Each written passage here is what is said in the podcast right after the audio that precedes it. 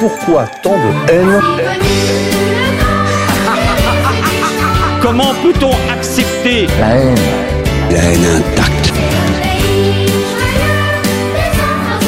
La vengeance et la haine. Ce n'est pas acceptable. Je vous demande de vous arrêter. Pourquoi tant de haine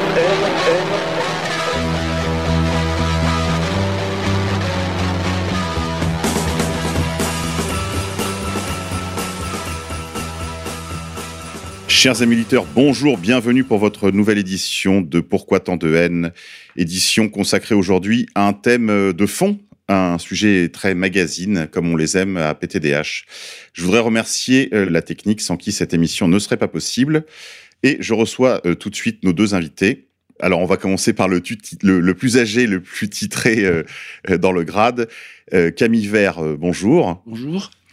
Et euh, Jérôme Alzan, euh, auteur maison, auteur euh, aux éditions Contre-Culture. Il est l'auteur du livre Mythes et réalité de la science. Alors, Jérôme, vous êtes docteur en physique, auteur de nombreux articles scientifiques dans des revues internationales de premier ordre et enseignant également en prépa et dans diverses institutions. Camille Vert, quant à vous, vous êtes polytechnicien, ingénieur des mines, HEC-CPA, Télécom Paris-Tech, conférencier et ingénieur, si j'ai bien compris, à la ville.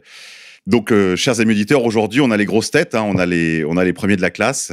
Donc, euh, on va parler avec ces deux messieurs d'un sujet euh, qui nous occupe depuis, depuis quand, Camille Vert? Depuis les années 60 à peu près? Euh, ces histoires ont été fabriquées en, dès 1965 par M. Revel, Roger Revel, que Al Gore désigne comme son mentor. Voilà, donc vous voyez, c'est pas d'aujourd'hui. Cette histoire est déjà ancienne. On va parler de changement climatique, réchauffement climatique, dérèglement climatique. Alors surtout dérèglement climatique anthropique, puisqu'on va y venir. Ces notions sont évidemment assez floues, même si elles sont euh, dans toutes les pages euh, des journaux aujourd'hui. hein. On peut pas ouvrir un journal sans qu'on nous parle de cela. Même si euh, y a des sujets un petit peu qui sont comme des serpents de mer. Je pense par exemple au trou dans la couche d'ozone dont on parlait beaucoup il y a une époque et puis qui a visiblement disparu. On va revenir sur toutes ces notions. Donc, messieurs, je voudrais vous remercier déjà de votre présence à ce micro. Pour parler de ce sujet, je voudrais quand même rappeler à nos auditeurs que je suis pour ma part un militant de l'écologie intégrale, de l'écologie euh, radicale même, et que cela ne m'empêche pas du tout de euh, discuter et de, promouvoir cette, euh, ces vérités scientifiques dont on va s'entretenir aujourd'hui, tout en conservant mon tropisme, pourrait-on dire, écologique, même d'écologie radicale, parce que, évidemment, la première chose qui doit nous préoccuper, c'est le service de la vérité. C'est le travail qu'on essaie de faire sur cette antenne. Et je voudrais pour ça remercier euh, la direction de m'avoir fait confiance euh, dans cette belle aventure radiophonique. Alors, chers amis, on va commencer par le début. Alors, euh, Camille Vert, est-ce que vous pouvez nous dire, nous faire le portrait de ce que on appelle le réchauffement climatique? Quels sont les quatre grands piliers sur lesquels repose cette fabrication? Il s'agit effectivement d'une fabrication telle qu'annoncée par le rapport publié par la Maison Blanche des États-Unis en novembre 1965, rédigé par Roger Revel, avec, j'allais dire, la complicité euh, du euh, directeur des études de la météo américaine, Smagorinsky. Et euh, dans ce texte, Roger Revel dit deux choses. La première, il y a un cycle du carbone qui ignore l'océan. L'océan, c'est le principal réservoir de carbone du monde.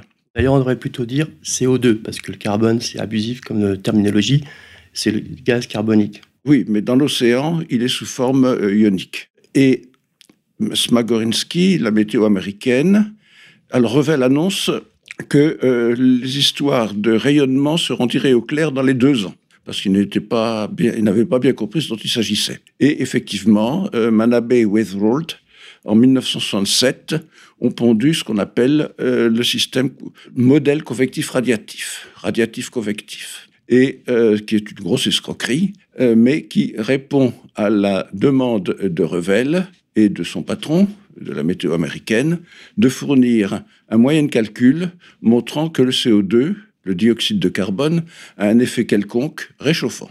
Alors, il est fait référence dans le texte de Revel aux histoires d'Arrhenius. On va y revenir tout à l'heure. Mais j'aimerais déjà, si vous voulez bien, qu'on s'arrête sur, sur les quatre assertions. Donc, les, quatre, les deux assertions principales sont un, on ignore l'existence de la vapeur d'eau, quasiment. Deux, on a un cycle du carbone entièrement fabriqué, qui ignore l'océan, qui est le principal réservoir. Et trois, on fait des, raconte des histoires sur le rayonnement infrarouge thermique.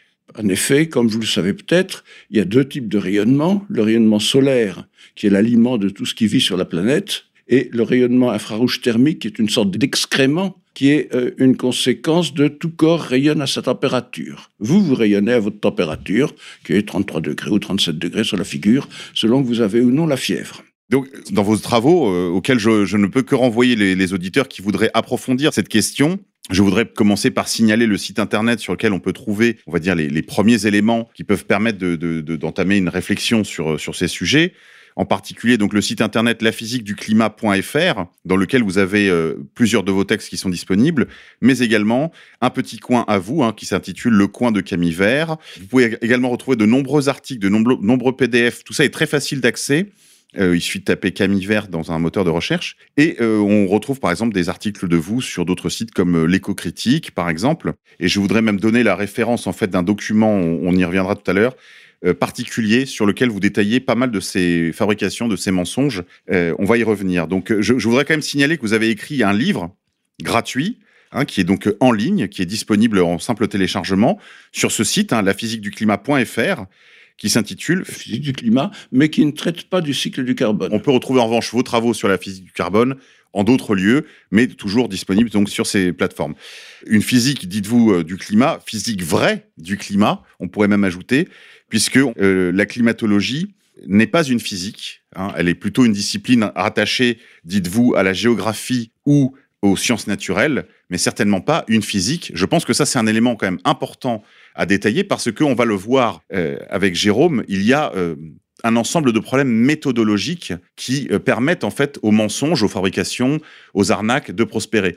Jérôme Alzan, vous avez été aussi l'auteur d'un cours à destination des sympathisants d'égalité et réconciliation qui s'intitule Comprendre les statistiques.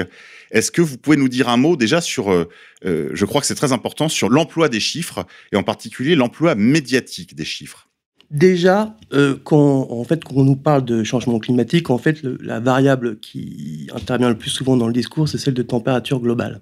Donc, on nous dit que la Terre se réchauffe depuis un siècle de 0,6, 0,7, ça dépend des études, degrés depuis un siècle. Et donc, en fait, euh, la thèse du réchauffement climatique d'origine anthropique repose en fait sur une comparaison des chiffres de la température dans notre époque, dite époque industrielle, avec des chiffres du passé, donc l'époque euh, médiévale. Donc en fait, quand on nous dit que la température se réchauffe, que, la température s'élève, il faut donc faire une comparaison avec ce qui s'est passé dans le passé, sinon ça n'aurait pas de sens. Pour produire des courbes de température sur plusieurs millions d'années ou plusieurs dizaines de millions, milliers d'années, on va dire, on va donc utiliser trois types de données.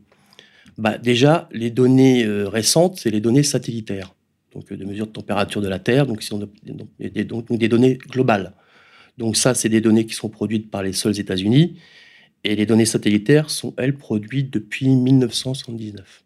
Donc déjà, il y a un problème avec ce type de données satellitaires, c'est que même les responsables du programme américain de monitoring de la Terre disent que ces données ne sont pas si fiables que ça, eux-mêmes, ceux qui ont promu ce programme.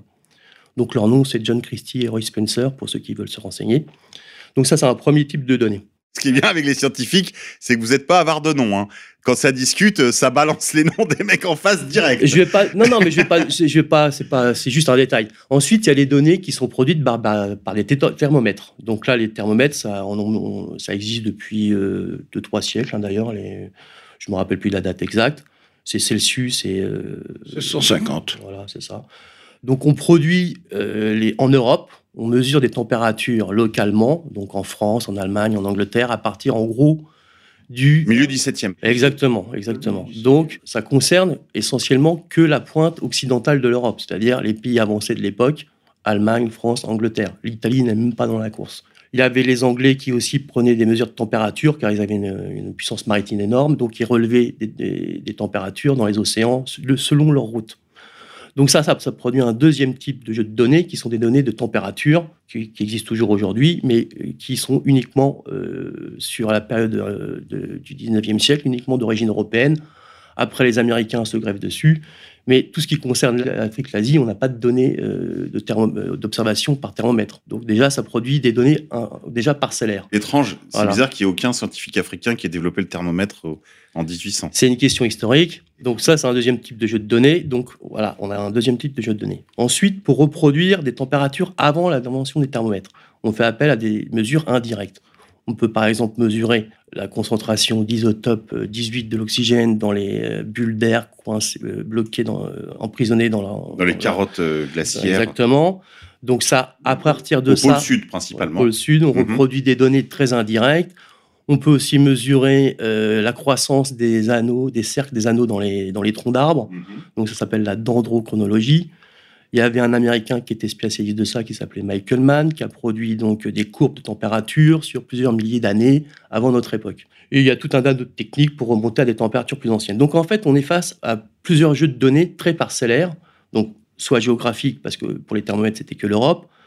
Pour les mesures satellitaires, bah, c'est très récent. Et les mesures précédentes, elles sont très indirectes. Et donc, en fait, les courbes produites sont des mélanges de toutes ces données. Donc, en fait, il y a des méthodes statistiques pour lisser tout ça. Mais en fait, ce qui veut dire que les données produites, qui sont annoncées au grand public, sont des, données très, comment dire, travaillées, lissées, Très des- raffinées. Tout Donc ça. en fait, ce que vous êtes en train de nous expliquer, je- je- j'explique pour ceux qui n'écoutent pas au fond de la classe, c'est que on a mélangé des carottes, des tomates et des navets, Exactement. et on vous explique en fait que tout ça c'est parfaitement établi, scientifique. Donc, d'un point de vue méthodologique, déjà, mélanger des données de différentes sources d'observation, normalement, on n'a pas le droit de faire, mais on peut le comprendre que face à une, une, comment Une dire, lacune, science oui. du climat qui est très complexe, on, on- on bic- on bricole un peu. Donc vous seriez même prêt à accepter, euh, je veux dire, ce plan méthodologique, ces ces- ces biais euh, Pourquoi méthodologiques, pas, Pourquoi pas parce hein. que on manque de données sur la sur la longue durée. En Exactement. Mais là, il faudrait le dire au grand public que tout ça, ça a été retravaillé, euh, comment dire, Lissé, raffiné quoi. torturé dans tous les sens. Et donc, ce qui veut dire qu'en fait, euh, on peut dire un peu n'importe quoi. Il y a une courbe fameuse qui a été produite dans un des rapports du GIEC, qui avait donné un scandale, c'est la fameuse courbe en forme de crosse de hockey. C'est comme ça que les Américains l'appellent, parce que c'est facile à parler au grand public. On voit une courbe de température très plate sur plus- plusieurs milliers d'années, puis d'un seul coup qui remonte. Il se trouve que cette courbe, on a démontré depuis que ça avait été produit d'un artefact, même de malhonnêteté de la part de, ce physicien américain, qui lui est devenu une star euh, grâce à ça. Mais en fait, euh, il y a des statisticiens canadiens qui ont démontré que bon, cette courbe-là était foireuse. Maintenant, ils le reconnaissent eux-mêmes. Ça veut dire que la courbe qu'on- que Al Gore nous présentait il y a 20 ans, cette fameuse courbe exponentielle, hein, fabriqué c'est un- en fait. est ouais. totalement fabriquée. Il y a, euh, on trouve sur de nombreux sites des gens qui la critiquent en long et en large. Donc en fait, cette courbe-là a servi à Al Gore d'ailleurs pour annoncer la catastrophe à venir. C'est-à-dire, il y a vingt- il y a 20 ans, on nous disait que dans 20 ans, ce serait catastrophique. et pour l'instant, la catastrophe, je pense pas qu'elle soit vraiment d'origine euh, climatique, hein, à part le chahut d'étudiants dans les rues. La catastrophe, elle est plus économique et sociétale euh, quelque part. Donc, euh, Vous avez, au début de votre propos, Jérôme, parlé de réchauffement anthropique, de réchauffement climatique anthropique. Je crois que c'est très important ça, parce qu'en réalité, vous constatez, comme d'autres, qu'il peut y avoir éventuellement, depuis 79, date à laquelle vous disiez on a commencé les mesures satellitaires des températures euh, terrestres, on peut constater une hausse. Bon, une hausse légère. Mais le cœur du propos, c'est quand même que ce serait d'origine humaine, que ce réchauffement aurait une cause anthropique, c'est-à-dire que c'est l'activité humaine qui serait la cause principale, la cause motrice du réchauffement climatique. Est-ce que déjà là, il n'y a pas un premier problème, je dirais, de méthode Parce que que la Terre se réchauffe, on pourrait très bien mettre ça sur le compte d'autres choses, des cycles naturels du climat, par exemple. on pourrait par exemple euh, invoquer les variations de l'activité solaire. Alors là, c'est complexe. Alors, on va y revenir, mais pas Camille Vert. Le point important est que euh, la température des océans dans la zone intertropicale règle les dégazages océaniques et que le dégazage de l'océan est, et là il suffit de superposer les courbes, elles se superposent très bien. Donc la variation du CO2 mesuré, de dioxyde de carbone mesuré au Mauna Loa, variation par exemple sur 12 mois, est strictement superposable aux températures de la zone de dégazage. Et c'est un phénomène physique extrêmement simple.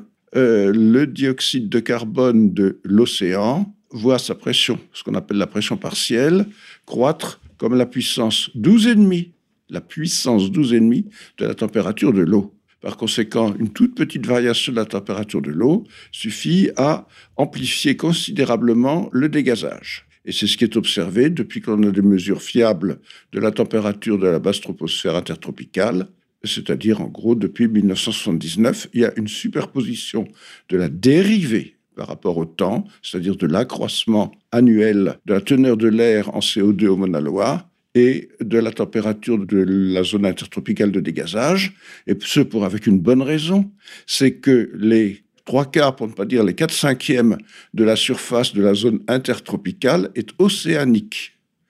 Donc, il suffit d'une toute petite variation de la température de surface de l'océan pour booster considérablement. Quand vous dites que les courbes se superposent, pour ceux qui n'avaient pas compris, c'est qu'en fait, il y a une relation de cause à effet. Donc, il y a une relation de cause à effet, et comme c'est les accroissements du CO2 qui sont proportionnels aux températures, on peut dire que le teneur en CO2, c'est la somme de ces accroissements depuis 1958, depuis ce que l'on voudra. Et la somme de ces accroissements est donc l'effet des températures passées, Passé, ce voilà. qui implique une causalité.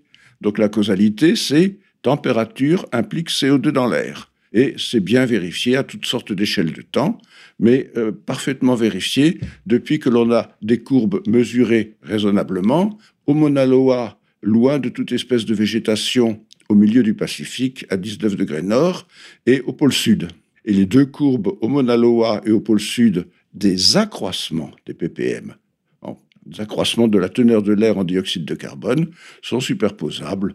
Très bien. Je voudrais signaler euh, une autre ressource documentaire à nos auditeurs.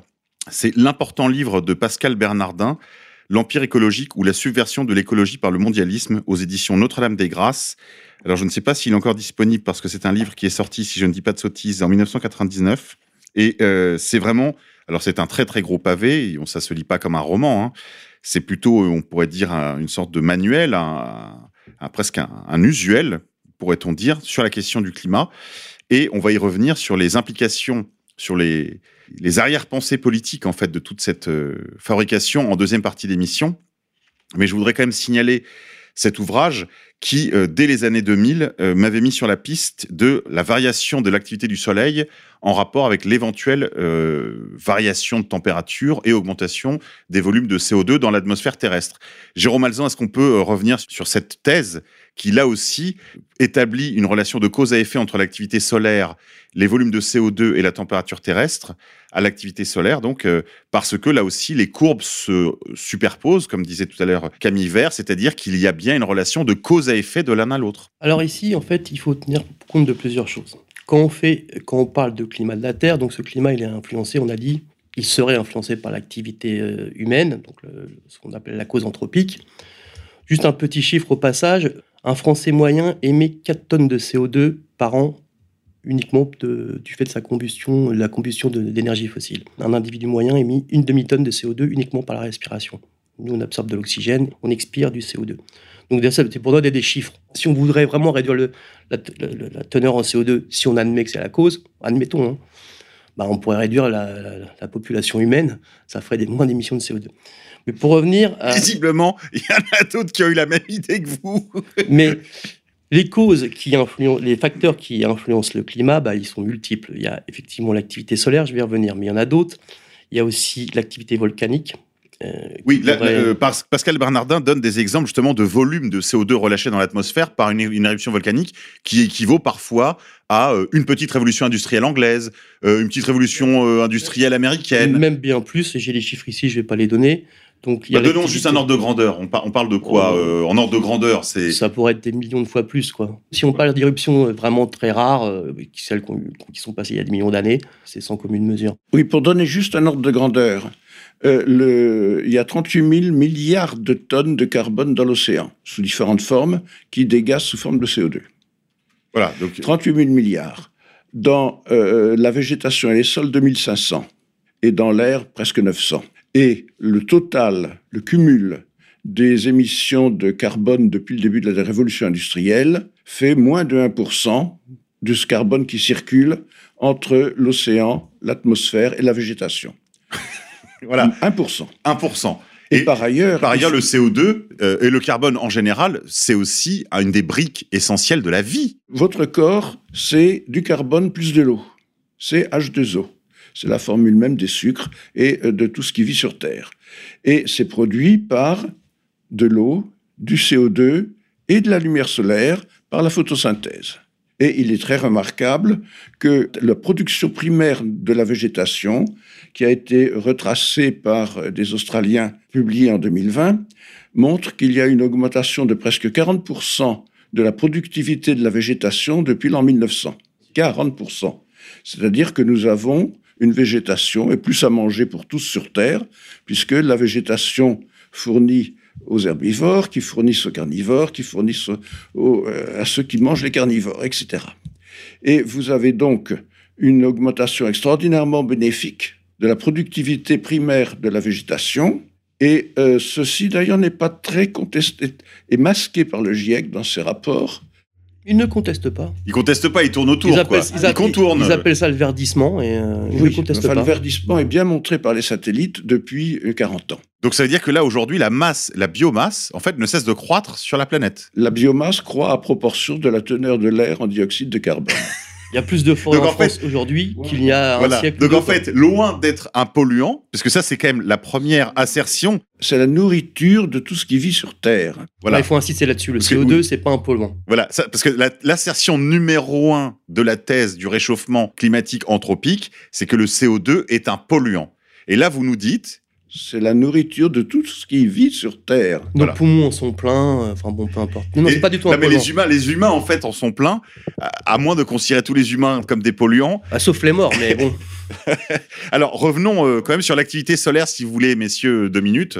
Euh, Jérôme Alzan, re reprenez euh, votre raisonnement sur l'activité solaire, s'il vous plaît, et son, sa corrélation éventuelle avec l'augmentation de CO2 dans l'atmosphère terrestre, et d'une part, et d'autre part, l'augmentation relative de la température atmosphérique. Déjà, le fait qu'il y a encore des études sur l'influence de l'activité solaire sur le réchauffement climatique montre que la thèse n'est pas du tout établie. Parce que si la thèse était établie, science is settled, comme disait Al Gore, on n'aurait plus besoin de financer les activités de recherche. L'influence de l'activité solaire sur le, le, climat de la Terre, il est suivant.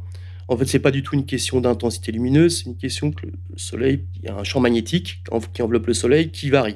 Ce champ magnétique euh, peut dévier des particules qui proviennent de l'espace, on appelle ça les, rayons cosmiques, et donc suivant la force de l'écran magnétique produit par le Soleil, euh, peut dévier plus ou moins les particules qui viennent de l'espace, et donc suivant que le champ magnétique solaire est faible ou fort, on a plus ou moins de particules cosmiques qui traversent l'atmosphère. Ces particules cosmiques, quand elles traversent l'atmosphère, produisent ce qu'on appelle des noyaux de nucléation, nucléation et donc ça, influence la couverture nuageuse. Couverture nuageuse elle-même qui influence la quantité de rayonnement reçu sur Terre. Donc en fait, le raisonnement est très indirect. Là, il y a, des, il y a eu beaucoup d'articles récemment, dans, même dans des grosses revues. Hein. D'ailleurs, c'est une femme russe qui s'occupe de ça, qui est assez respectée, je ne me rappelle plus de son nom, Verkova. Exactement. Et sa thèse est respectée, donc euh, elle montre qu'il y a une corrélation directe entre le cycle euh, climatique euh, terrestre et le cycle solaire.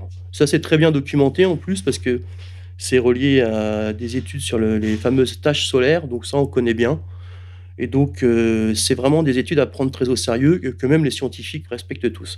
Alors, ce qui veut dire qu'en fait, que les rapports du GIEC sont en réalité très orientés parce que bien sûr, ils prennent en compte toutes ces études, mais les conclusions qui sont les conclusions qu'on retrouve dans le fameux, comment s'appelle le rapport pour les décideurs, les decision makers. Donc tout ça, c'est toujours ignoré dans les rapports finaux. Dans les rapports intermédiaires, c'est évoqué. En fait, le problème, c'est pas la thèse du GIEC, c'est la thèse qui est relayée par les médias dans le rapport destiné aux, aux décideurs. Oui. Et je voudrais juste rajouter une chose, même dans le rapport du GIEC, quand on regarde les courbes, on, les, courbes de température qui sont produites par les modélisateurs. Donc, un modèle physique, c'est quoi?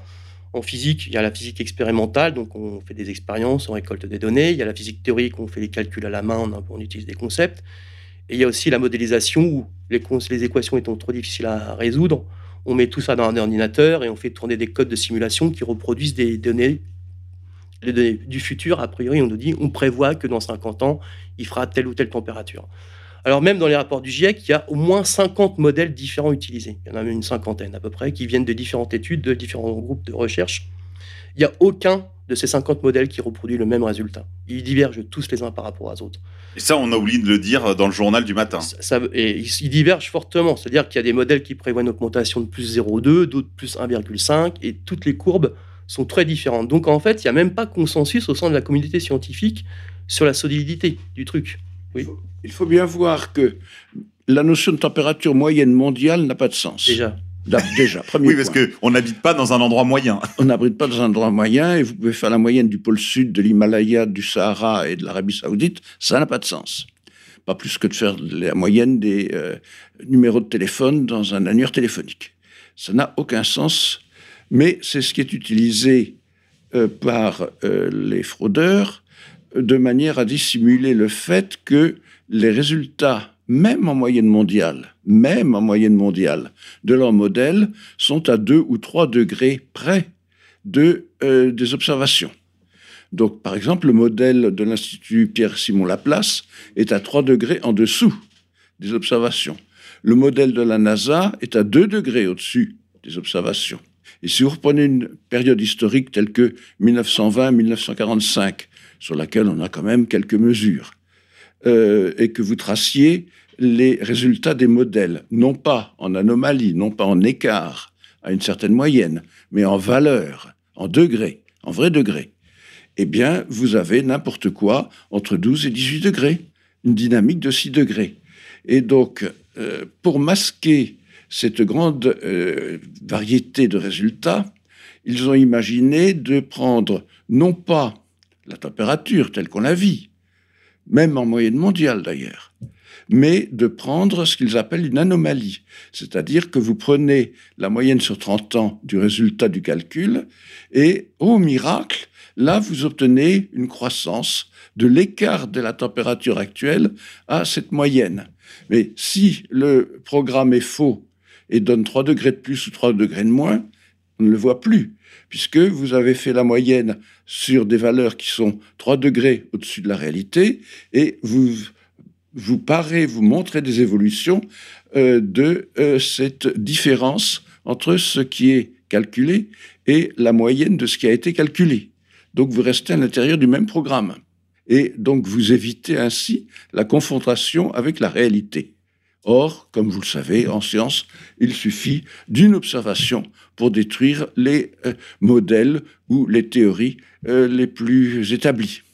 Bien sûr, vous vous, vous rappelez en effet qu'il y a donc quatre assertions principales donc, de cette théorie du réchauffement climatique anthropique et qu'une seule assertion fausse suffirait à ce que tout l'édifice s'écroule.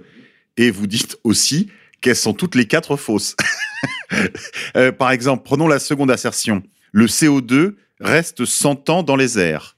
D'après le modèle, on va dire dominant, le modèle du GIEC, etc., le CO2, à la différence de tous les autres composés chimiques, le CO2 fossile. voilà, Par contre, les euh, plantes et la- les océans froids sont dotés d'un pouvoir absolument surnaturel qui est celui de distinguer les molécules de CO2 selon leur origine.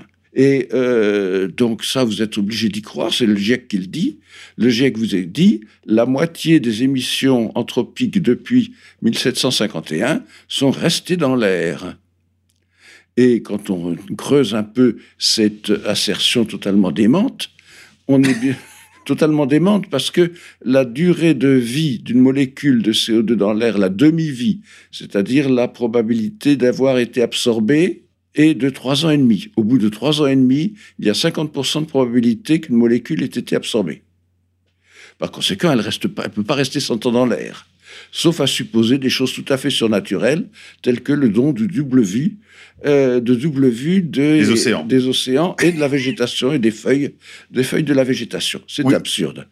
Donc, voilà, non, deuxième assertion euh, aberrante. chaque année, vous avez l'atmosphère se comporte comme un euh, réservoir un peu bizarre, euh, dont la sortie est toujours le cinquième en milliards de tonnes par an, est toujours le cinquième du contenu. Donc quand vous, quand vous rentrez un, il y a cinq dans le réservoir et il sort un, en gros. Quand vous rentrez deux, il y a dix dans le réservoir et il sort deux.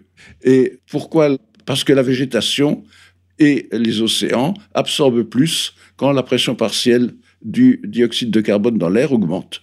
C'est tout bête. Et on a vu tout à l'heure cette augmentation de 40% de la productivité de la végétation, c'est-à-dire que la végétation absorbe 40% de CO2 de plus qu'elle n'absorbait en l'an 1900, ou en pré-industriel comme on voudra. Et pour les océans, c'est une règle physique que c'est la différence des pressions partielles dans l'air et dans l'eau qui fait que ça euh, descend dans l'eau. Alors, juste troisième assertion, parce qu'on a dit une seule serait fausse, que tout l'édifice s'écroule. Donc là, on en est déjà à deux. Le CO2 n'est pas un polluant. Deux, le CO2 anthropique n'en reste pas euh, indéfiniment dans l'atmosphère. C'est surnaturel. Troisième assertion, les cycles climatiques n'existent plus ou sont sans effet depuis 1950, dites-vous. Donc le GIEC affirme que le réchauffement au CO2, c'est-à-dire sa thèse principale, euh, n'existe en pratique que depuis 1950. Et pas de bol pour lui, de 1950 à 1975, en beaucoup d'endroits, la température a baissé.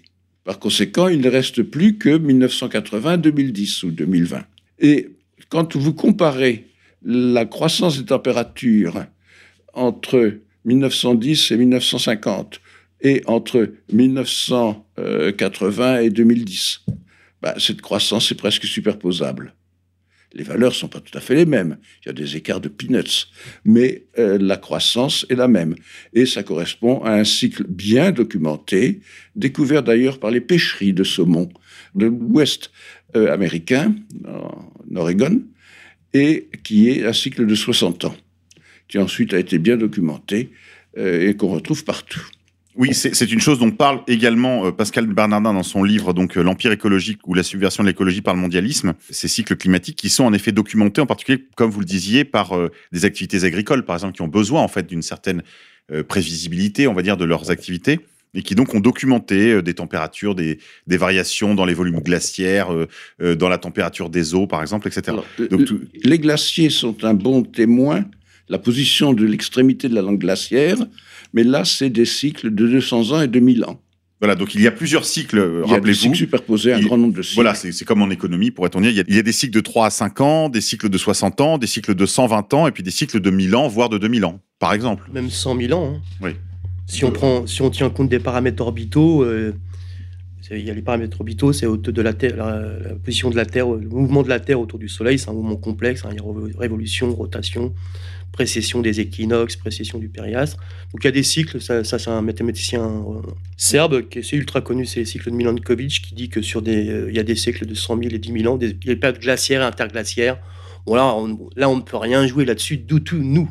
C'est les paramètres orbitaux de la Terre. Oui. Jamais l'homme ne.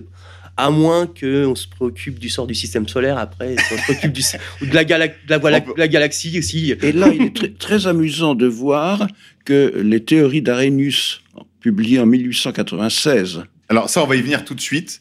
On va y venir tout de suite, juste après la pause.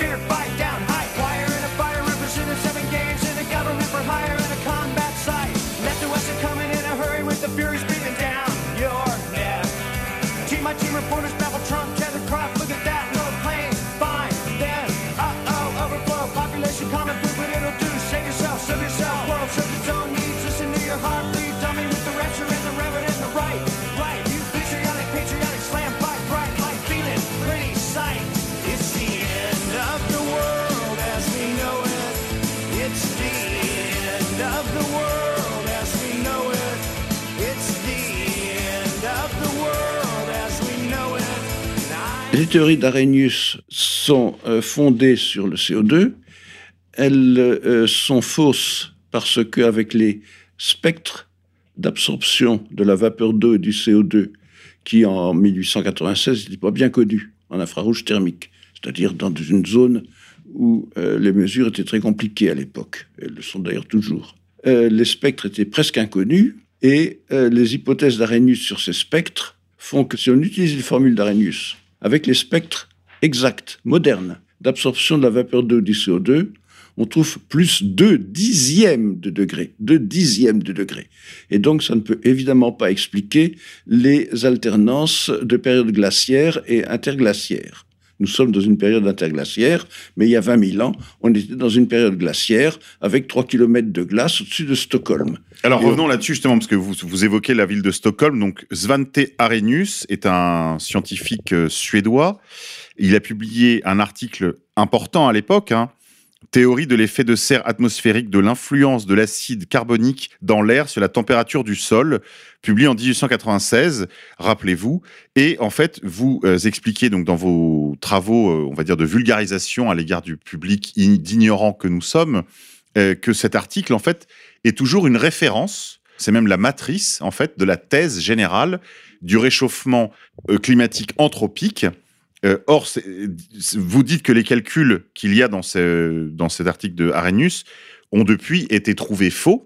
Et d'autre part, il s'appuie également sur des théories qui ont depuis été abandonnées, comme celui de l'éther solide.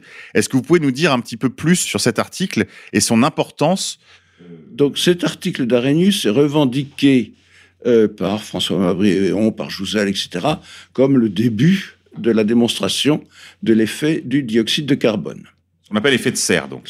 et de ce qu'ils appellent l'effet de serre, qui est une pure fabrication.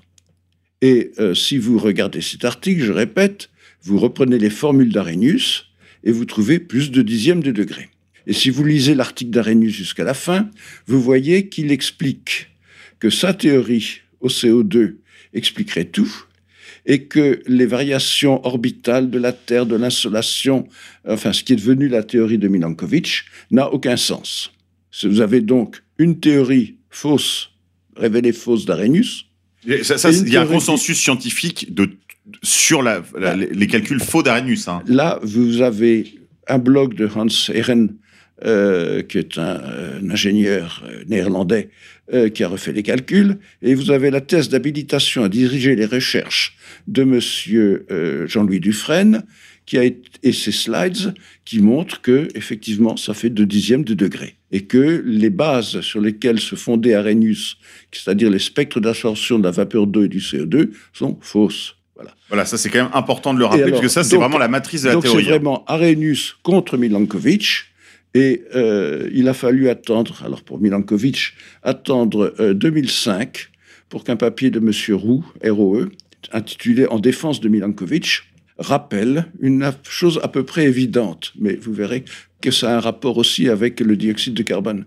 Cette chose évidente est que quand vous tracez le volume des glaces depuis 800 000 ans, en fonction du temps, quand vous tracez euh, l'insolation à 65 degrés nord, en fonction du temps, c'est-à-dire le résultat du calcul de Milankovitch, pas de corrélation. Ah, c'est bien embêtant pour Milankovitch. Mais par contre, si vous tracez la dérivée du volume des glaces, la variation avec le temps du volume des glaces, c'est-à-dire à peu près la fusion des glaces, en fonction de l'insolation, là, ça colle parfaitement bien. Donc, vous n'avez même plus besoin d'invoquer Arrhenius, le CO2 ou quoi que ce soit. Il suffit de l'insolation à 65 degrés nord. Et M. Roux montre des euh, corrélations à peu près parfaites. C'est un peu dans le même esprit que si vous voulez chercher une corrélation entre le CO2 dans l'air, le dioxyde de carbone dans l'air et les températures, c'est pas bon. Vous obtenez euh, des courbes. Oh, certes, elles croissent un petit peu, mais elles croissent très différemment. Et euh, en statistique, on a depuis une quarantaine d'années des moyens techniques euh, de calcul pour voir si une série doit être dérivée une fois, deux fois, 36 fois, avant d'être corrélée avec une autre série. Parce qu'on ne peut corréler que des séries stationnaires entre elles. Et ça, euh, les économistes euh, le savent tous bien. les jours. Ils le savent bien. Ils le savent bien qu'il y a des erreurs à ne pas faire. Oui, bien sûr. Ce qui est amusant, c'est que aperçus. tous ces, toutes ces choses sont absolument euh, en matière économique, comme vous Oui. le rappelez. Et pourtant, dès qu'on commence à parler de climat, Les géologues l'ignorent, les Voilà. météorologistes à peu près aussi. en fait, les, les règles les plus sommaires en fait de la loi- des lois statistiques s'évaporent devant une attitude quasiment religieuse en réalité. On est bien d'accord. Je me retourne à nouveau vers euh, Jérôme Alzan. Une de vos préoccupations, quand même, c'est la question méthodologique. Euh, vous avez une approche, on pourrait dire, épistémologique des sciences. C'est d'ailleurs le, le- le- sujet de votre euh, ouvrage hein, euh, aux éditions Contre-Culture. Il il y a quand même beaucoup de- de- d'aspects, on va dire, méthodologiques. Il y a une chose que nous discutions avant de, de- commencer cette émission, Jérôme, c'est ce sentiment, et c'est une chose que j'ai déjà discuté avec un autre des auteurs maison, Niche, que la, la rationalité semble elle aussi s'évaporer. On, on- on a l'impression que finalement que les lois de la physique n'ont plus cours, tout simplement. Alors là, je pense qu'il faudrait euh, parler du, du- de comment fonctionne la recherche aujourd'hui. Euh, D'ailleurs, j'en avais parlé dans mon livre. hein. C'était, euh, il y, a- il y a une sociologie de la recherche à faire. Donc déjà, il y a 6 millions de chercheurs dans le monde actuellement. Donc là, parmi ces 6 millions, on est donc très, c'est une communauté massifiée finalement. Donc on est très loin de d'une aventure, euh, comment dire, de quelques individus, comme c'était le cas au 18e, au 19e siècle. Donc là-dedans, euh, il y a des phénomènes d'hyper-compétition et d'hyper-spécialisation euh, qui sont fatales dans une communauté aussi grosse. hein. Donc, euh, donc tous les chercheurs ne parlent pas le même langage hein, finalement entre eux. Et comme c'est un peu humain, tout, le monde a tendance à tirer la couverture vers soi-même. hein. Donc, donc si vous avez des spécialistes des océans, ils vont vous dire que c'est eux qui ont raison. Des spécialistes de, de l'atmosphère, ils vont vous dire que c'est raison. Et puis surtout, il y a une, il y a une concurrence exacerbée, donc euh, à- dû au phénomène d'hyper-compétition entre les chercheurs, parce que maintenant les chercheurs doivent chercher leur propre argent pour financer leur propre recherche, donc ils ont leur salaire propre payé par l'État ou l'institution qui les, qui les emploie. Mais euh, il faut faire appel à des. Ils, ont, ils candidatent à des projets qui sont évalués, donc ils sont en compétition les uns avec les autres. Donc faire une carrière de chercheur, c'est avoir beaucoup de projets, donc quelque part, c'est séduire. Et donc il y a des phénomènes comme ça, un petit peu euh, très peu scientifiques qui se passent. Donc euh, quand vous écoutez un chercheur à la télé euh, ou à la radio, il faut toujours se demander qui le paye, comment il finance ses voyages dans les conférences, ainsi de suite, ainsi de suite. Quels sont ses réseaux? Parce que s'il veut monter dans la hiérarchie, il doit effectivement, comment dire, euh, avoir le dos rond. hein. On ne on ne monte pas dans la hiérarchie en étant le, plus, le meilleur, mais en étant le plus mou, je dirais. Le Donc, plus servile. Le plus servile. Là, je Là- viens de lire, je viens de relire euh, les euh, commentaires sur la société du spectacle de Guy Debord. Il y a tout un passage sur la sur ces considérations-là. Également un livre sur le après l'effondrement aux éditions euh, de l'Encyclopédie des nuisances où on parle justement longuement des universitaires, de la recherche. Et en réalité, on voit, euh, en effet, si on fait cette sociologie qu'a fait un peu l'auteur donc de ce livre après l'effondrement, qui avait écrit un premier livre, l'effondrement de la, TGBNF, donc la très grande bibliothèque nationale de France, et il les décrit comme étant un milieu parfaitement servile. Et un, un milieu de servile, pourquoi? D'abord parce que ce sont des fonctionnaires. Et ensuite, euh, servile pour les raisons que vous disiez, c'est-à-dire qu'en fait, tout le monde court après l'échalote, hein. Euh, tout le monde veut l'assiette au beurre, et on sait bien, on va y revenir euh, un peu plus longuement, euh, que le GIEC, euh, le- les climatologies, la climatologie, etc., visiblement est une science extrêmement recherchée pour produire des budgets étatiques de, recherche. Mais reprenez, je vous en prie, Jérôme. En fait, en France, si vous écoutez les, chercheurs qui interviennent toujours dans les médias, les grands médias, on, en- on trouve trois ou quatre noms. Vous avez Jean Jouzel, euh, qui a présidé ou co-présidé le GIEC, je ne me rappelle plus. On le présente comme prix Nobel, mais on ne rappelle jamais qu'il est prix Nobel de la paix. hein. Oui, c'est un physicien, entre guillemets. Il y a, alors Jean Jouzel, euh, c'est celui qui fait la couverture de Paris Match. Donc, euh, vous voyez, il l'a fait plusieurs fois. Il y a Hervé Le Trott. Je défie quiconque de me dire qu'il comprend de quoi il parle. C'est confus, permanent. Et il y, a, une troisième qui s'appelle Valérie Masson-Delmotte. Alors, j'ai ici une citation d'elle. Elle, est présentée comme physicienne euh, spécialiste du climat. Voilà ce qu'elle dit dans sur un site qui s'appelle Good Planet. Déjà, c'est pas bon signe. Good Planet, c'est la fondation de, de l'écologiste à hélicoptère, celui qui fait des photographies euh, par, euh, Ah, par avion. Yann. Yann Arthus Bertrand, exactement. Ok, d'accord. Bah, voilà ce qu'elle dit. Alors, c'est c'est- une des, des trois spécialistes qu'on nous présente dans les médias. J'ai entendu Greta Thunberg en Pologne lors de la COP 24. Donc, la COP, c'est les conférences mondiales sur le climat. Elle m'a impressionné par la profondeur de sa réflexion. Elle a complètement intégré dans sa manière de voir les choses le changement climatique et ses enjeux. Je retrouve ces réflexions chez certains de mes étudiants et chez certains enfants. À la différence des personnes plus âgées, ils ont compris l'importance des enjeux du changement climatique et en ont fait une priorité. Voilà, ça, c'est une, responsable, euh, c'est une scientifique de haut niveau. Voilà, donc en fait, des scientifiques de haut niveau qui se font faire la leçon par Qui- des enfants Asperger. Alors, je crois qu'elle n'y croit pas vraiment elle-même, c'est juste que, voilà, c'est vraiment. Euh, là, elle passe de la banque à, pol- à polir en fait à ses, à ses bailleurs, à Ouais. ses bailleurs de fonds. et surtout, euh, Elle envoie des signaux en fait à la classe politique pour Là- qu'il lui fasse un chèque. Exactement. Et la réflexion des enfants est, est bien plus importante que la réflexion des, Des scientifiques. des- des scientifiques de Plus âgés, qui eux Plus sont, âgés. qui eux sont des vieux barbons. Bah, qu'on fait, qu'on fait 8 ans de 8 ans d'études, plus des postdocs, euh, plus euh, des, des nuits entières sur des publications. Non mais c'est mieux d'avoir Asperger et de, et de voir le, le CO2 à l'œil nu. Donc d'emblée, moi, elle, je la crois pas. peux pas, je peux pas la prendre au sérieux. Donc, mais pourtant, elle nous est présentée comme étant euh, une des, grands responsables de. Mais en fait, c'est une Lysenko. Je, là, il y a un, un chapitre dans l'ouvrage de, de, de Bernardin qui s'intitule, la deuxième partie de son ouvrage, La science folle ou l'héritage de Lysenko. Alors, Lysenko, je rappelle que donc c'est ce, ce généticien, entre guillemets, euh, soviétique, qui était en réalité un scientifique à la botte de Staline et qui, on va dire, a mis la science au service des vérités, entre guillemets, des vérités provisoires euh, du Parti communiste de toutes les Russies. Donc, est-ce qu'on peut euh, parler là aussi d'une sorte de lysenkisme occidental avec cette histoire de GIEC C'était extrêmement simple. Roger Gérard Schwarzenberg, ministre de la Recherche en 1998 ou 97 euh, dans l'équipe Jospin, euh, a dit très clairement euh, j'ai deux grandes priorités qui sont le trou d'ozone et l'effet de serre, et j'ai nommé comme président du CNRS Monsieur Gérard Méchy, qui est un grand spécialiste de ces deux sujets. Donc, c'est de la science financée pour des objectifs politiques euh, sur euh, deux sujets qui sont totalement délirants. Le premier, le trou d'ozone, puisque euh, n'existe plus. Alors, on, en- on en plus. parle en début d'émission. Qu'est-ce qu'il est devenu ce trou de l'ozone? Ben, on n'ose plus en parler parce qu'il est évident que l'ozone est produite là où il y a du soleil, c'est-à-dire dans la zone équatoriale et intertropicale, et transportée par la stratosphère, par le mouvement de l'air de la stratosphère, vers les pôles. Puis de temps en temps, ce tapis roulant qui amène de l'ozone vers les euh, pôles est au début du printemps un petit peu interrompu ou perturbé. Et alors on crie au trou d'ozone. Mais le trou d'ozone, comme le montre très bien Bernardin dans son ouvrage, euh, a été euh, bien identifié dès 1940. Il est saisonnier, en fait. Il est saisonnier, c'est une conséquence du mouvement de l'air. Comme la grippe, en fait. Mais ça n'a aucune, il n'a aucune, aucune importance pratique euh, parce que les pingouins, même euh, au printemps, ne sont pas très exposés, pas très exposés aux UV. Pourquoi? Parce que le soleil, il est très bas sur l'horizon.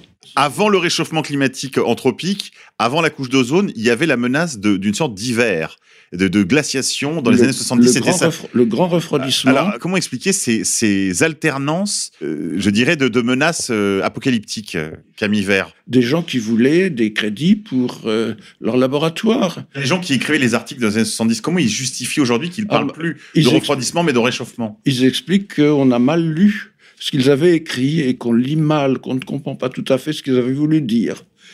En fait, la, communauté scientifique croule sous un, des millions de publications. C'est quasiment impossible pour un étudiant aujourd'hui de rentrer profondément dans le sujet.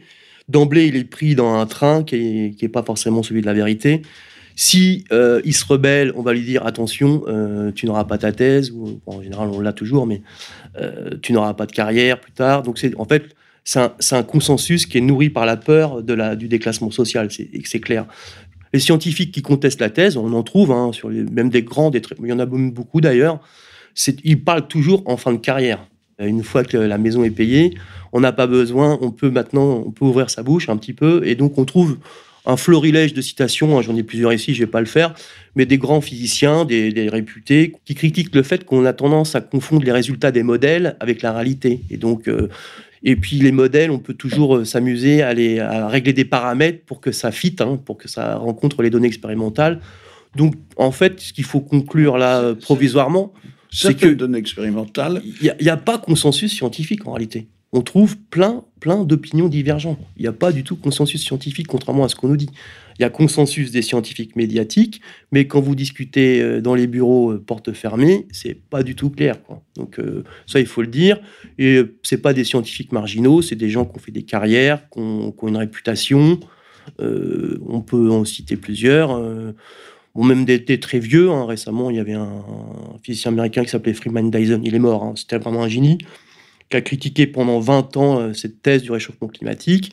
Il se présente il est lui-même comme un hérétique, parce qu'en fait, il y a une dimension maintenant, il faudra peut-être l'évoquer, une dimension Religieuse. religieuse et venir. politique. Camille Vert Oui, euh, vous avez mentionné Jouzel. J'ai interrogé Jouzel, sur le cycle du carbone en lui disant bah, comment voulez-vous que le carbone anthropique reste dans l'air 100 ans alors que euh, la durée, de- la demi-vie est de 3 ans et demi? Et il a dit, il a Oui, baratiné, baratiné dans le vide pendant quelques minutes pour dire ah mais c'est l'isotope 14 du carbone qui permet de le démontrer. L'isotope 14 du carbone était l'arme de euh, Roger Revel dans son rapport de 1965, mais pas de veine pour eux. Depuis 1950, il y a eu des explosions thermonucléaires dans l'atmosphère, puis Ruroa, puis toutes les explosions américaines et russes En Arizona, par la exemple. Tsar Bomba, Mhm. Et euh, qui ont mis dans la stratosphère une quantité considérable de carbone 14, qui redescend peu à peu vers la troposphère.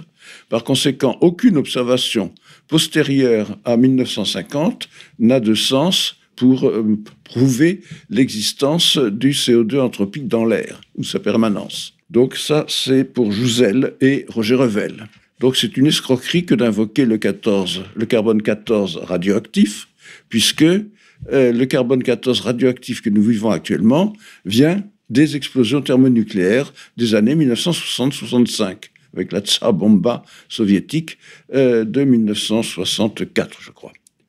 Hervé Le euh, manipule le langage de la manière la plus absconce en expliquant des choses extrêmement confuses, un peu comme l'oracle de Delphes. Euh, Ils font des prophéties ambiguës. des prophéties c'est- ambiguës. C'est des, c'est C'est-à-dire euh, que des trucs qui peuvent, euh, c'est des- qui peuvent tomber à droite, à gauche. Finalement, ils on, on pourra toujours dire qu'ils avaient raison, quoi. Il faut, Absolument. il faut inviter, les, inviter les auditeurs à, à taper Hervé Le Trot dans YouTube et écouter quelques vidéos. Alors, juste le l'orthographe du nom, s'il vous plaît. L-E-T-R-E-U-T. Voilà.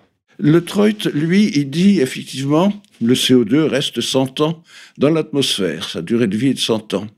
Sa demi-vie est de 100 ans. Donc, d'une part, il confond la demi-vie et la durée de vie. Il confond 3 ans et demi et 5 ans. Et d'autre part, il affirme cette absurdité que euh, le CO2 anthropique venant des combustibles fossiles resterait dans l'air, et alors que le CO2 des dégazages naturels, qui est 20 fois plus grand, disparaîtrait instantanément. Et quand on lui pose la question, il prend un air inspiré et se dit mais c'est une réponse impulsionnelle. Réponse impulsionnelle, c'est bien connu des électroniciens et des automaticiens. Euh, quand vous mettez un choc au démarrage à t égale 0, vous regardez comment l'effet de ce choc se propage.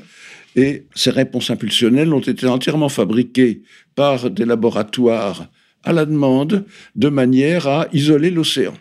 Donc, oui, vous, quand vous, vous, vous y revenez souvent. souvent. L'océan, en fait, est sorti des calculs. L'océan est sorti des calculs par toutes sortes d'artifices et de raisonnements faux, dont l'utilisation de la relation dite de Revel, qui ignore absolument l'effet des températures. Donc quand vous sortez l'océan, il vous reste la végétation, c'est-à-dire 500 milliards de tonnes, l'air, c'est-à-dire 700 milliards de tonnes, ou 800, aujourd'hui presque 900, et euh, vous pouvez dire effectivement que euh, le combustible fossile serait parti pour moitié dans l'air, moitié dans la végétation. Mais à condition que vous ayez supprimé les sols et supprimé l'océan. C'est quand même un peu beaucoup. Voilà. Oui, c'est beaucoup, mais, mais ça les empêche, ça, les- ça ne les freine pas.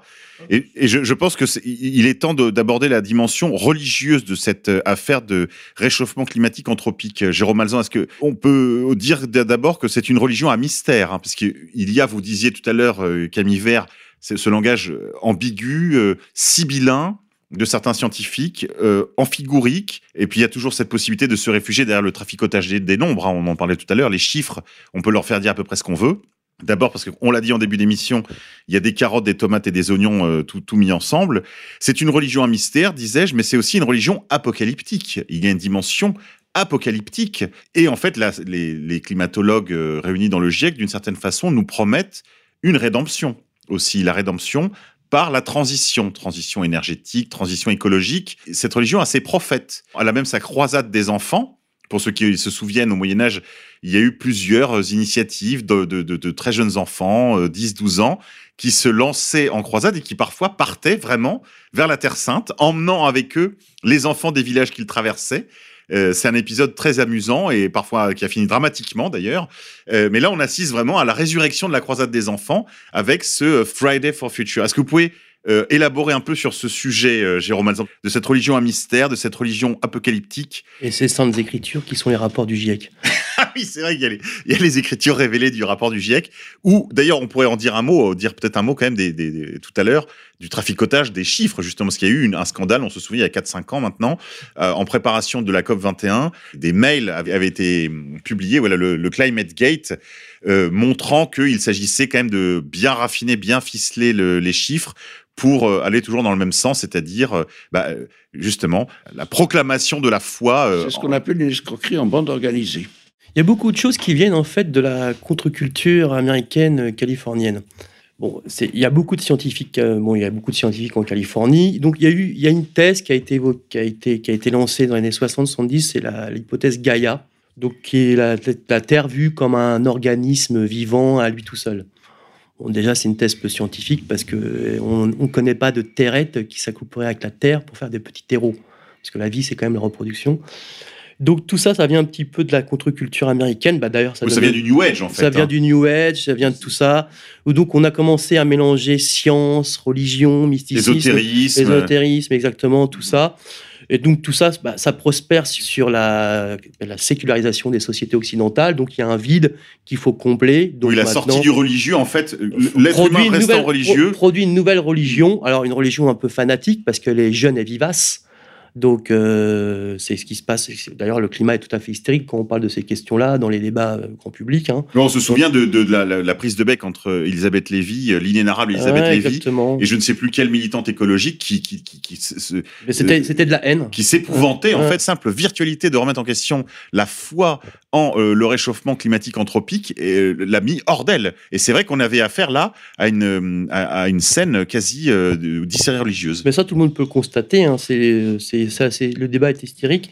Il y a un auteur, un, un scientifique qu'il faut citer, c'est James, James Lovelock. Donc c'est un peu, un peu l'initiateur comme ça dans le monde scientifique strictement confiné. hein. Euh, c'est un peu l'initiateur de cette théorie un peu catastrophique. C'est quelqu'un bon, qui est un scientifique de bon niveau, hein, il n'y a pas de problème là-dessus, mais qui a versé à un moment dans le, la littérature, euh, comment dire, euh, Ésotérique. ésotérique. euh, alors moi, je ne connais pas du tout ce truc-là Apocalyptique. un peu apocalyptique, sombre, euh, des histoires de vampires. Moi, je sais pas, je connais pas, je connais pas bien tous ces trucs-là. Et il faut que je m'intéresse à lui, alors je vais, je vais regarder ça. Comment il s'appelait? Ah, Doc Huxley, tous ces gens-là. C'était un peu un mélange. Ouais, donc c'est James Lovelock. C'est le scientifique qui a un peu initié tout ça. Alors, c'est marrant, j'ai regardé sa fiche Wikipédia hier. Euh, en vieillissant, il a un petit peu évolué. Il a dit que c'était. Parce que lui, il a vraiment dit que c'était la. C'est vieux, hein, ça date des années 60. hein. C'est un des. euh, On court en- à la catastrophe. on court à la catastrophe. Et petit à petit, il a nuancé son discours en disant que c'était pas si grave que ça, finalement. Oui, parce qu'en fait, toutes les prédictions catastrophistes, moi je me souviens quand j'étais petit, elles avaient cours, euh, je me souviens aussi même de, de le capitaine Cousteau, par exemple, hein, qui était quand même académicien. C'est vrai que ces, ca- ces, ces prévisions apocalyptiques ne se sont pas révélées vraies. Je me sou- on en parlait tout à l'heure, Al Gore nous avait promis les, les, les pluies de criquets, les rivières de sang, et dans, rien du tout. Dans son film Une vérité qui dérange, et si on le regarde aujourd'hui, bah. oui, c'était rien. 2001, on est d'accord, C'est ça, 2001. c'est ça, c'est ça. Et aujourd'hui, on est en 2020, on est 19 ans plus tard. Normalement, il nous avait dit dans 20 ans, hein, Jérôme ouais, c'est ça. Et, et- et justement, est-ce qu'à un moment donné, quelqu'un leur met, euh, je veux dire, leur, leur prédiction sous les yeux, sous le nez? Je pense qu'on joue sur l'effet perte de mémoire des, de la population. En fait, tout est très vite oublié en permanence aujourd'hui. Donc, en fait, le problème, il il est même plus vraiment scientifique. Il est le problème qu'une une information euh, bouscule l'autre du jour au lendemain. Donc, euh, plus personne vraiment s'intéresse au fond des choses. En fait, le truc, c'est que la question, elle est brouillée. La question est brouillée par euh, l'orchestra- l'orchestration des médias. Il suffit, d'écouter BFM. Euh, ils ont un discours à sens unique. En fait, la question est brouillée. En fait, si on, rentre un peu dans le fond du sujet, qu'on va sur des forums, on voit que c'est beaucoup plus nuancé que ça, beaucoup moins catastrophique, beaucoup plus, euh, comment dire, nuancé. Donc, euh, les gens vont plus dans le détail. Alors, aussi le problème de la complexité de ce sujet, c'est que c'est une foire d'empoigne. Les forums, il y en a des milliers, des blogs, il y en a des milliers. Il y en a qui vont vous parler de ça, de glace, de machin, de trucs. On ne sait plus s'y retrouver. On perd, la tête, en fait. Euh, et c'est très dur d'avoir de la hauteur de vue sur un sujet comme ça. Donc, il faut interroger euh, les quelques euh, les, scientifiques qui sont. En fait, il faut, écouter les personnages nuancés. C'est tout simplement ça. Oui, je crois qu'il faut déjà revenir à la raison, parce que moi, je suis un être religieux, je suis catholique, et justement, je crois que ma foi catholique me préserve des fausses religions en circulation, parce que la place est occupée d'une certaine manière. La place est occupée et donc euh, moi j'ai mes mystères, euh, j'ai ma foi, voilà, et, et- et cette, cette euh, fonction de la vie humaine est occupée. Et je crois que c'est du fait justement de cette sortie du religieux que prospèrent les fausses religions de type New Age aussi bien que le projet Gaïa, qui entre autres, puisqu'on parlait des aspects, des, des- de certains, de certaines facettes de cette religion, il y en a une autre. Cette foi, on le disait, on nous oppose toujours l'argument de le consensus scientifique. Tous les scientifiques en conviennent. euh, nier le réchauffement climatique anthropique, c'est euh, être contre le consensus scientifique. C'est Or, être, c'est être ça- un hérétique. Voilà, c'est être un hérétique. Or, la définition de la foi selon saint Augustin, c'est ce qui a toujours été cru par tous et partout. Donc, on est vraiment là dans la définition de la foi. Camille Vert, vous qui êtes un vrai scientifique, qui êtes un vrai physicien, qui êtes un, homme qui a la tête sur les épaules, vous qui avez été le premier de la classe, expliquez-nous, vos confrères qui ont fait comme vous, les grandes écoles, etc., comment prospère ce- cette religion dans un univers qui est quand même fait d'être raisonnable et d'être rationnel Ils ont beaucoup de mal à concevoir le cycle du carbone. Donc, ils croient à ce que raconte M. Jean Covici, M. Jouzel, euh, et que euh, le carbone anthropique, mais pas l'autre, hein, euh, reste perpétuellement dans l'air. C'est absolument hallucinant. Mais ils y croient. Ou ils, y croient. ils font donc, semblant d'y croire. On est toujours dans l'ordre de la croyance. Bah, C'est une, une telle absurdité, mais il ne se pose pas la question. Monsieur Jancovici peut dire, vous voyez, le, le carbone reste perpétuellement dans l'air, par conséquent, vous allez cuire. Les océans vont bouillir. Et vous-même, vous-même, Camille Vert, avez-vous le sentiment d'avoir été anathémisé par vos confrères? Ah, mais ils veulent surtout pas entendre. Il faut croire. Ça a été écrit par le GIEC. Donc, il faut croire. Donc c'est une religion en fait à mystère dans le sens où il faut croire sans avoir vu alors. C'est absolument hallucinant. Il faut oublier, oublier toute espèce de rationalité et surtout ne pas refaire les calculs par soi-même. Non mais les lois de la mathématique ont encore cours dans vos discussions, rassurez-moi. Non, Non. pas plus que les lois de la physique, c'est-à-dire le dégazage, parce que c'est un sujet un peu compliqué qui n'intéresse pas grand monde. C'est un sujet de l'équilibre des carbonates dans l'eau de mer. La physique des carbonates dans l'eau de mer, bon, c'est des choses bien connues, mais euh, qui sont pas passionnantes, à vrai dire. les techniciens, les ingénieurs ont d'autres chats à fouetter, mais quand on fait le calcul, ben, le résultat, il est là. Et les calculs, ça se fait maintenant très facilement. Je crois que là, si on réduit tout notre raisonnement à, de cette histoire-là, de, le fait qu'on a quitté la Terre, qu'on a quitté la rationalité, qu'on a quitté le cercle du raisonnable, selon moi, il y a une, une raison cachée à tout cela. Elle n'est pas cachée. Revel, en 1965, avait fait payer par Rockefeller, la fondation Rockefeller, sa première conférence sur le dioxyde de carbone en 1963. Maurice Strong, qui a euh, lancé euh, le GIEC en 1988, c'était dès 1972 euh, proclamé, il était secrétaire général adjoint des Nations Unies, canadien, c'était dès 1972 proclamé du programme des Nations Unies pour l'environnement. Et il a fait alliance avec l'Organisation météorologique mondiale de Bert Bolin. En 1988, Bert Bolin a été le premier président du GIEC. Donc, ce sont les mêmes qu'on retrouve à tous les étages, euh, qui ont leur idéologie, leur source de financement, il faut bien le dire, et qui euh, propagent. À l'époque, Boris Strong, euh, Rockefeller, etc., la voulaient un gouvernement mondial. Évidemment, Donc il faut des problèmes mondiaux. Pour, pour, pour justifier le gouvernement mondial, il faut des problèmes mondiaux. Et pour, et pour terroriser les gens, Rockefeller l'a dit très clairement, il nous faut une bonne histoire à raconter aux gens pour les terroriser afin qu'ils oublient de réfléchir. Donc ils ont fabriqué en 1974 Dumont, candidat à la présidentielle, annoncé il n'y aura plus d'eau. Le Dorlo. Dans 20-30 ans, il n'y en aura plus. Ben, toujours, il pleut toujours autant. Euh, en France et même dans le monde, les pluies euh, sont toujours les mêmes. Euh, ensuite, en 1984, on a inventé le trou d'ozone. On a même fait une convention de Montréal en 1987 pour introduire, euh, interdire un produit euh, qui ne rapportait plus rien Oui, à Monsanto, oui. Oui, les les, CFC. CFC, parce que les brevets étaient tombés dans le domaine expliquer à nos auditeurs, en fait, c'est un, un gaz qu'il y avait dans les, dans les bombes aérosols, euh, Et- et déodorants, dans les, etc. Dans les réfrigérateurs, c'est un grand Bon, et donc le CFC a été interdit internationalement parce qu'il ne rapportait plus rien à Monsanto.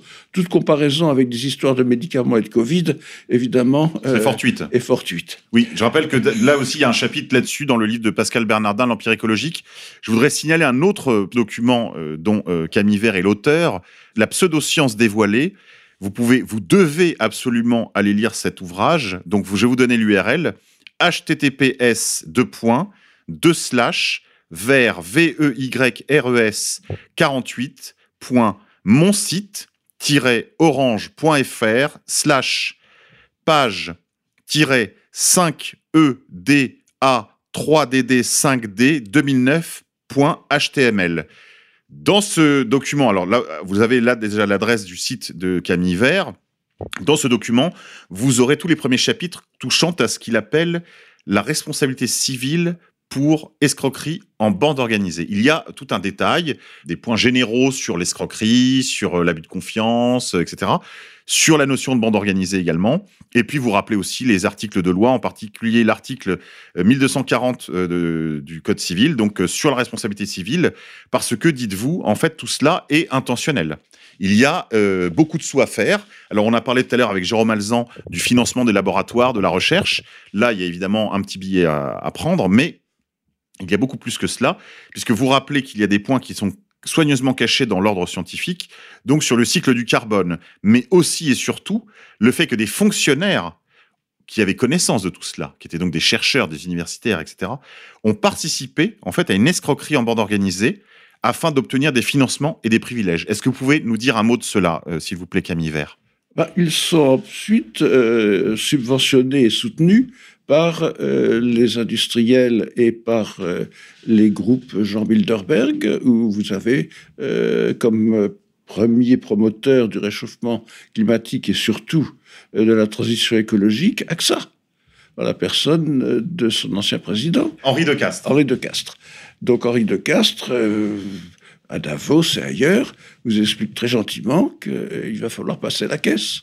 Euh, et les assureurs, d'ailleurs, en ont fait une industrie en expliquant qu'il faut euh, augmenter les primes d'assurance à cause des risques climatiques. Bien sûr. Voilà. bon. Oui, donc en fait, ça, ça, a, un, ça a un effet immédiat sur le, sur le marché de l'assurance. Et puis vous avez tous les vendeurs d'éoliennes et tous les groupes financiers qui euh, financent la construction d'éoliennes avec des privilèges étatiques extravagants euh, qui sont sur le coup.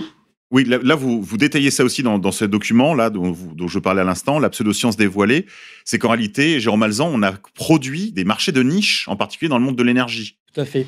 Vous parliez de Maurice Strong tout à l'heure, euh, le fondateur du GIEC. Donc, c'était un homme d'affaires canadien. C'était un, néolibéral. Il faut, voir, faut faire le lien maintenant avec la révolution thatchérienne. Qui- On va voir qu'il y a une- toute une cohérence là-dedans.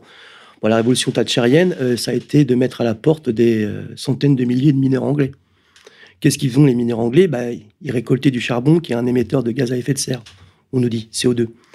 Donc, s'attaquer aux mineurs, c'était dur. Mais s'attaquer aux mineurs en disant que c'est bon pour la planète, c'est beaucoup plus facile. Donc c'est le début en fait de l'instrumentalisation de cette thèse à des fins économiques. Aujourd'hui, on nous parle de transition énergétique. Donc il s'agit de passer d'un modèle de développement basé sur les énergies fossiles vers des énergies dites renouvelables, donc ça veut dire le solaire, l'éolien et l'hydroélectrique. En gros, faire reposer toute la production d'énergie sur la production d'électricité. Cette transition énergétique, elle a déjà été testée dans un pays voisin qui s'appelle l'Allemagne, donc le résultat des courses en Allemagne, c'est une électricité deux fois plus chère qu'en France, avec une production de CO2, en admettant que ce soit le problème, hein, deux fois plus grande En qu'en admettant que France. ce soit un polluant. Et en Australie aussi, avec des blackouts à répétition. Voilà. Et évidemment, euh, lorsque euh, vous coupez l'électricité dans un hôpital et que l'hôpital a oublié de vérifier ses générateurs euh, d'électricité euh, À mazout, ouais. à mazout, euh, ben, il y a des gens qui meurent. Donc, Et en l'occurrence, Oui, ça fait moins de CO2 finalement. et en l'occurrence, les- tous les nourrissons en, euh, sous cloche, si je puis dire, euh, prématurés, sont morts. Ça fait 70 morts. Jérôme Malzan. Pour en venir donc à la, transition énergétique, donc en gros, c'est passer d'un développement, hein, j'ai dit, des énergies fossiles ou du nucléaire vers du renouvelable. Le problème du renouvelable, euh, hors hydroélectrique, c'est que c'est des énergies intermittentes. Donc, quand on parle de production d'électricité, parce qu'en en gros, on est en train de nous dire qu'on veut passer à tout électrique, il faut voir qu'en fait, il faut le problème de la production, on ne peut pas le dissocier du problème du transport de l'électricité et du problème du stockage. En fait, c'est trois problèmes production, transport et stockage sont intimement liés. Donc quand on nous parle de production électrique, jamais, jamais, jamais on nous parle du problème du, stockage et du transport. Le problème du transport, c'est le problème du réseau. Avoir une production intermittente, comme il y a du solaire et du, euh, de l'éolien, hein, s'il n'y a pas de vent, il n'y a pas d'éolien. S'il n'y a pas de soleil, il n'y a pas de, photovoltaïque. Donc le problème de- de- des énergies intermittentes, c'est qu'il faut un réseau qui est capable de supporter les variations de production électrique. C'est un problème complexe. Donc ça veut dire adapter un réseau. Le réseau français, par exemple, est très centralisé. Tous les réseaux de grands pays sont très centralisés. Si on veut euh, passer au tout électrique, il faut donc déjà, du point de vue du transport, modifier totalement le réseau. Et ça, c'est plusieurs fois le PIB de chaque pays, pas, c'est pas anodin comme transformation. Ensuite, il y a le problème du stockage. Donc, le problème du stockage, c'est le problème des batteries. Et là, euh, j'ai quelques chiffres qui sont intéressants. Si on devait stocker l'électricité produite par la France en deux jours, il faudrait donc euh, produire un certain nombre de batteries, uniquement pour la France pour deux jours. hein.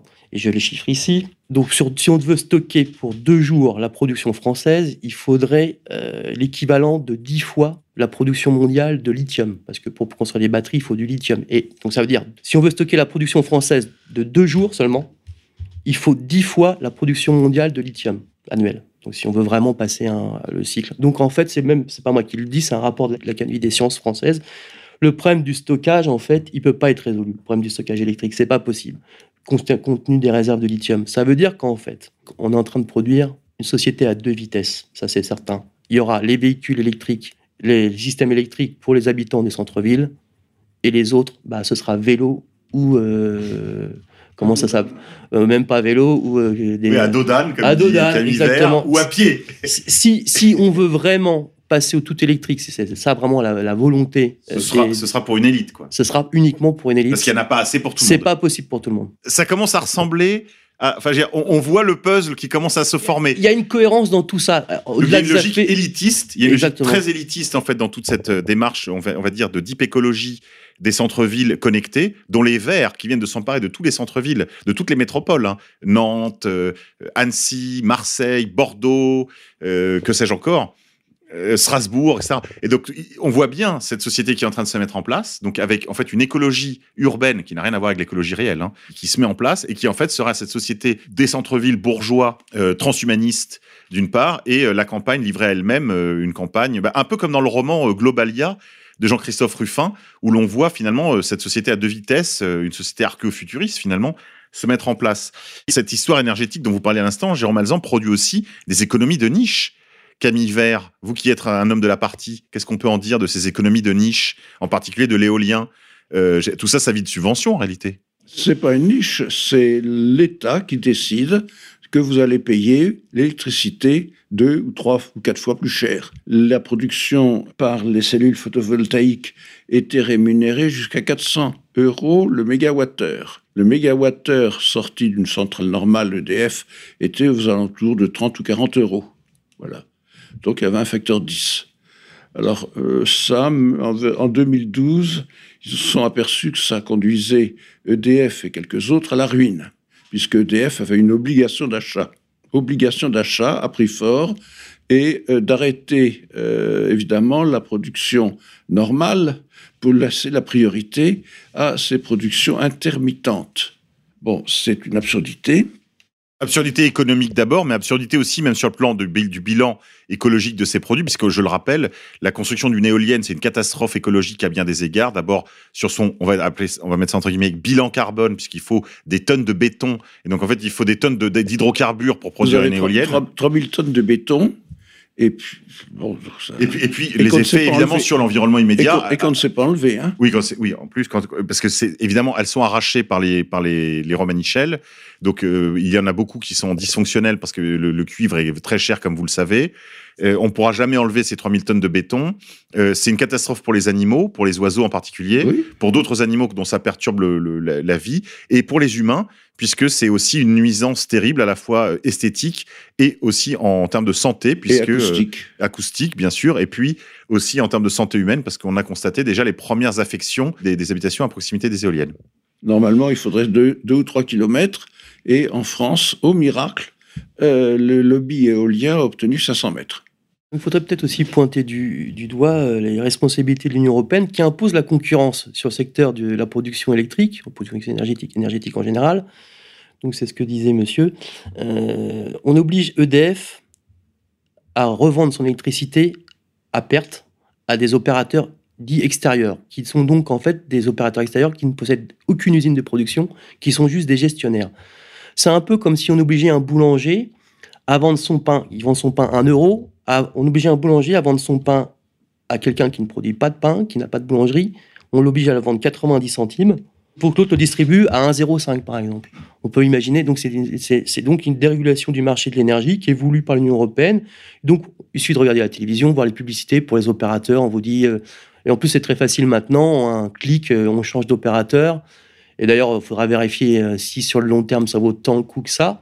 Donc EDF, c'est la vache à lait qui produit une électricité peu chère, effectivement, par rapport à, sa, par rapport à ses centrales. Et qu'on oblige à vendre, à perdre son électricité pour que des opérateurs extérieurs, entre autres suédois d'ailleurs, j'ai vu les publicités ré- récemment dans la, dans la rue, où on nous dit qu'on va vous vendre de l'électricité verte, ce qui ne veut pas dire grand-chose d'ailleurs. Mais bon, pour Ça, c'est très intéressant que vous parliez de ça parce que Greta Thunberg, Ah pour bah, ceux je, que ça suis, je suis sûr que c'est lié, quoi. Ah, c'est complètement lié, Ouais. je vais vous dire tout de suite. Il y a nos camarades de Red Ice, donc qui est une chaîne de l'alt-right suédo-américaine. Ils ont fait un- une enquête très approfondie sur Greta Thunberg et ses soutiens en Suède. Et en fait, les groupes qui sont derrière Greta Thunberg sont des groupes très liés au Parti social-démocrate suédois, qui, comme vous le savez, le parti monopolistique hein, euh, de, la, de la vie politique suédoise, et qui, évidemment, euh, et euh, eux sont très liés à des intérêts industriels de l'énergie, je vous le donne en mille. Voilà, et Greta Thunberg, évidemment, est une fabrication. Elle a été fabriquée comme ont- l'ont été les Femen par d'autres entités. C'est ce qu'on appelle de la technologie politique. Euh, elle a été montée de toutes pièces. C'est une, enfant, en fait, qui est l'objet d'une sorte d'abus, on pourrait dire. C'est des abus sur enfants, sur enfants handicapés, qui plus est.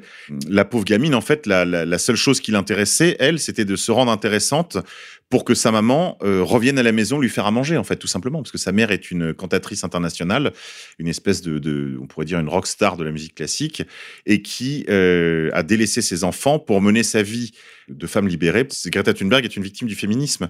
Et elle est aujourd'hui devenue la prophétesse de ce que euh, le camarade Martin Pelletier appelle la révolution arc-en-ciel. Et on voit bien la, la conjonction là entre cette nouvelle religion de l'environnement avec son dogme du réchauffisme euh, anthropique et puis, ce dont parlait tout à l'heure Camille Vert, c'est-à-dire euh, les intérêts très sonnants et trébuchants de l'industrie énergétique, mais aussi des fondations euh, défiscalisées américaines, Rockefeller et autres. Et avec, au-dessus de tout ça, la coupole, pourrait-on dire, de euh, la gouvernance mondiale autour de Bilderberg, du, centre de Davos, où on sait que le, le discours de Greta Thunberg a été reçu avec les plus grandes faveurs. hein. Pourquoi tant de haine?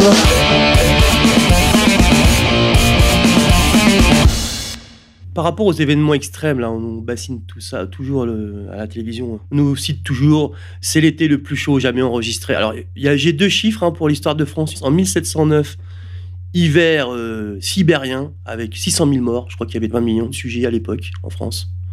Donc 600 000 morts. Hein. Bon, c'était pas les mêmes conditions, mais on, on donne des chiffres comme moins 30 à Paris. euh, Il gelait à, la cour dans, dans les verres de vin, hein, n'est-ce pas? C'est connu comme anecdote. Et en 1719, donc dix ans plus tard environ, sécheresse, mais de type euh, saharienne, avec nuée de cricket, rebelote. euh, Alors les chiffres, les historiens euh, discutent, mais 600 000, 700 000, 1 million de morts, on ne sait pas. Donc sur, une sur 10 ans, on est passé d'un épisode sibérien à un épisode de canicule de type saharienne. Et ces deux chiffres, ça c'est documenté d'ailleurs, c'est ce qu'on appelle la climatologie historique des invasions vikings, des choses comme ça, au Groenland. Voilà, donc c'est ceci pour rappeler aux, personnes que certes, il y a des catastrophes, il y a toujours eu de catastrophes, mais il y a eu des catastrophes dans le passé qui étaient bien plus grandes. Et en fait, il y a aussi le problème, c'est qu'il y a de plus en plus de gens sur le littoral, et donc euh, il y a de plus en plus de compagnies d'assurance dont les, les événements sont plus répertoriés. Donc on a l'impression qu'il y a un phénomène catastrophique, mais qui est juste un effet de loupe. Euh, si on regarde dans le passé, euh, les catastrophes, euh, donc c'est-à-dire 5% de la population au tapis en une année. Quoi. Donc il faudrait peut-être un peu relativiser ce qui se passe. Voilà.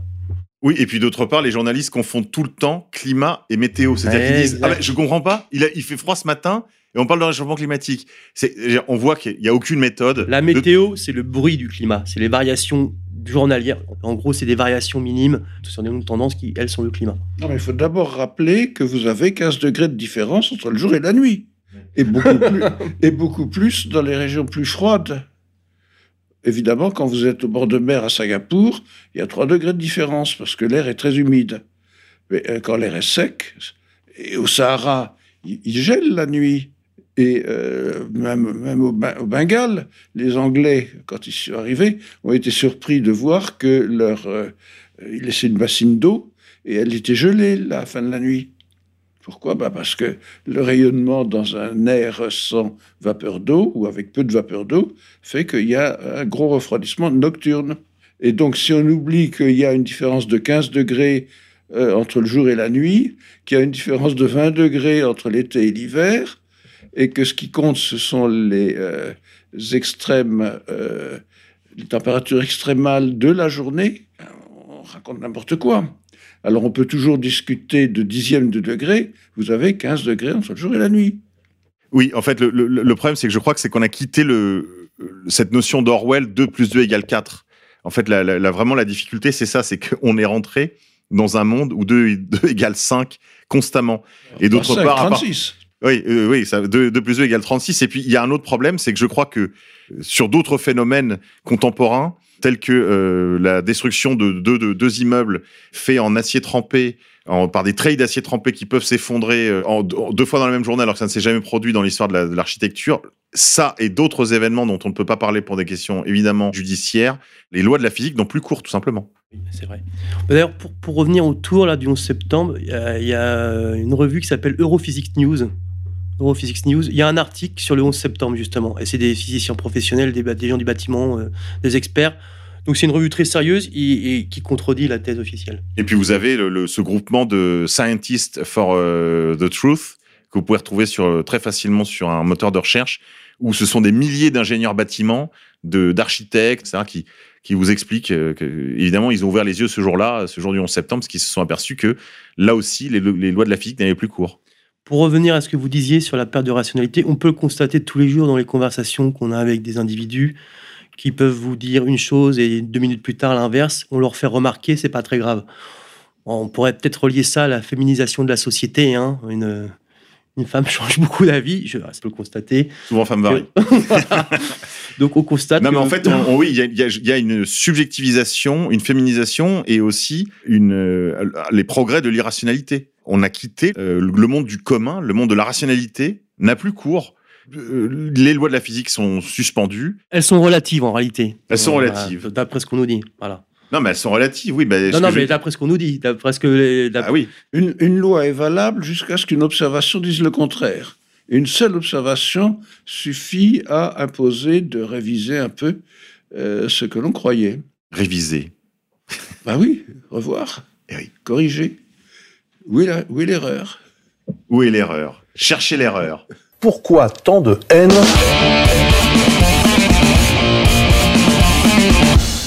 Chers amis auditeurs, j'espère que vous avez une idée un peu plus précise de ce qui s'est joué euh, autour de cette religion nouvelle du réchauffisme euh, anthropique.